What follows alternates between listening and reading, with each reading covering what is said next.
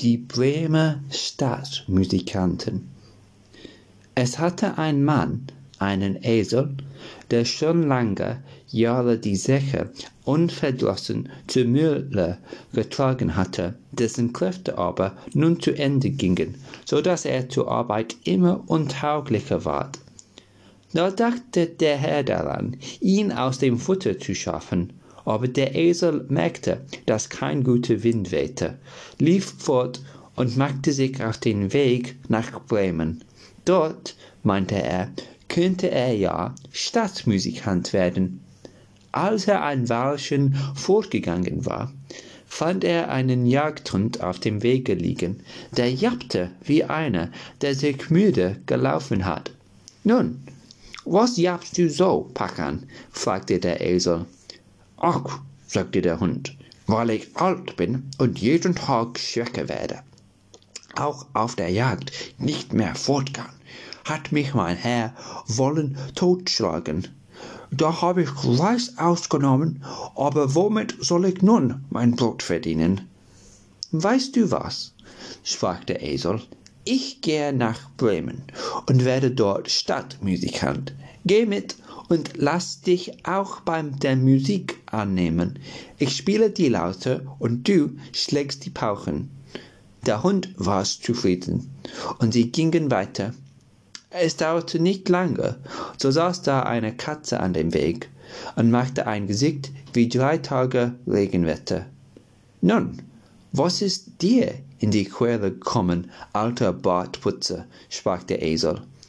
Wer kann da lustig sein, wenn's einem an den Kragen geht? antwortete die Katze, weil ich nun zu Jahre kommen, meine Zähne Stumpf werden und ich lieber hinter dem Ofen sitze und spinne.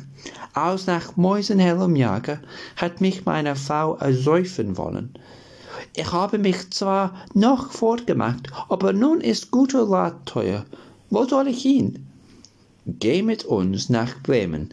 Du verstehst dich doch auf die Nachtmusik. Da kannst du ein Stadtmusikant werden.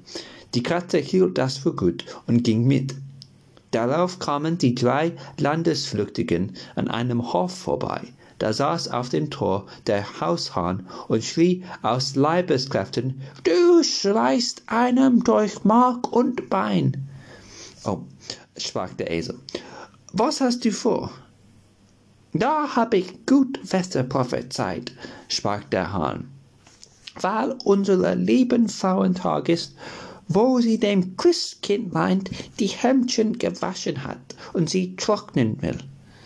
Aber weil morgen zum Sonntag Gäste kommen, so hat die Hausfrau doch kein Erbarmen und hat der Köchin gesagt, sie wollte mich morgen in der Suppe essen, und da soll ich mir heute Abend den Kopf abschneiden lassen. Nun schleich aus vollem Hals, solang ich noch kann.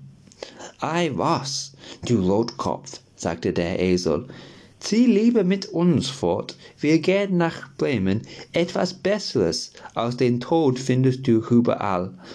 Du hast eine gute Stimme, und wenn wir zusammen musizieren, so muss es eine Art haben. Der Hahn ließ sich den Vorschlag gefallen, und sie gingen alle vier zusammen fort. Sie konnten aber die Stadt Bremen in einem Tag nicht erreichen und kamen abends in einen Wald, wo sie übernachten wollten. Der Esel und der Hund legten sich unter einen großen Baum, die Katze und der Hahn machten sich in die erste, der Hahn aber flog bis in die Spitze wo es am sichersten für ihn war. Ehe er einschlief, sah er sich noch einmal nach allen vier Winden um. Da deuchte ihn, er sähe in der Ferne ein Fünkchen brennen und rief seinen Gesellen zu, es müsste nicht gar weit ein Haus sein, denn es scheine ein Licht. Sprach der Esel, so müssen wir uns aufmachen und noch hingehen, denn hier ist die Herberge schlecht. Der Hund meinte, ein paar Knochen und etwas Fleisch dran täten ihm auch gut. Also machten sie sich auf den Weg nach der Gegend, wo das Licht war. Sahen es bald heller schimmern, und es ward immer größer, bis sie vor ein hell erleuchtetes Räuberhaus kamen. Der Esel, als der Größte, näherte sich dem Fenster und schaute hinein. Was siehst du, Grauschimmel? sagte der Hahn. Was ich sehe, antwortete der Esel, einen gedeckten Tisch mit schönem Essen und Trinken, und Räuber sitzen daran und lassen sich wohl sein. Das wäre für uns, äh, das wäre was für uns, sprach der Hahn. Ja, ja, auch, ach, wären wir da, sagte der Esel.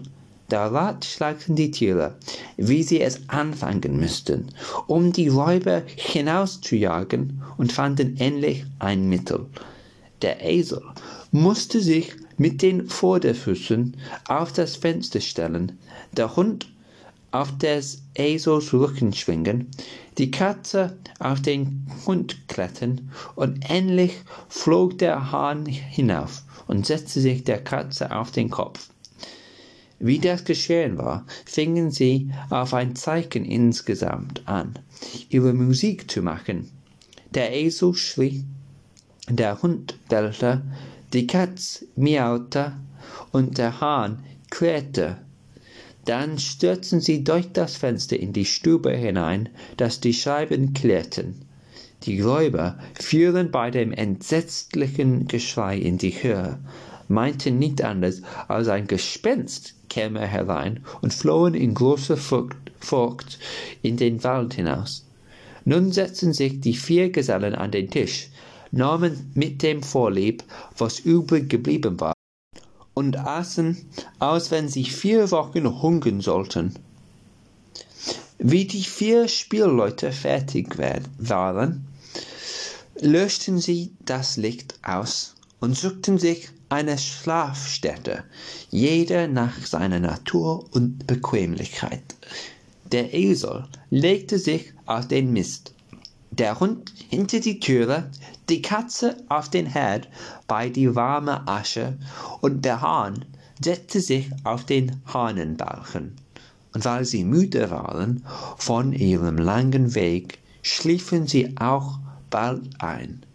Als Mitternacht vorbei war und die Räuber von weitem sahen, dass kein Licht mehr im Haus brannte, auch alles ruhig schien, sprach der Hauptmann, wir hätten uns doch nicht sollen ins Boxhorn jagen lassen und hieß einen hingehen und das Haus untersuchen. Der Abgeschickte fand alles still, ging in die Küche, ein Licht anzustünden, und weil er die glühenden, feurigen Augen der Katze für lebendige Kohlen ansah, hielt er ein Schwefelhütchen daran, dass es Feuer fangen sollte. Aber die Katze verstand keinen Spaß, sprang ihm ins Gesicht, spie und kratzte. Da erschrak er gewaltig, lief und wollte zur Hintertüre hinaus, aber der Hund, der da lag, sprang auf und biss ihn ins Bein. Und als er über den Hof an dem Mister vorbeirannte, gab ihm der Esel noch einen tüchtigen Schlag mit dem Hinterfuß. Der Hahn aber, der vom Lahmen aus dem Schlaf geweckt und munter geworden war, rief vom Balken herab, Kikeriki!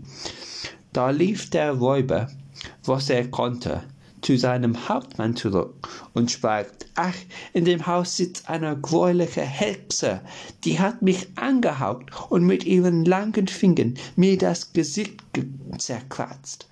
Und vor der Türe steht ein Mann mit einem Messer. Der hat mich ins Bein gestochen und auf dem Hof liegt ein schwarzes Ungetüm. Das hat mich eine Holzkeule auf mich losgeschlagen. Und oben auf dem Dache, da sitzt der Richter, der rief, bringt mir den Schelp. Da machte ich, dass ich fortkam. Von nun an getrauten sich die Räuber nicht weiter in das Haus. Den vier Bremer Musikanten gefiel aber so wohl darin, dass sie nicht wieder heraus wollten. Und der das zuletzt erzählt hat, dem ist der Mund noch warm. Das Ende.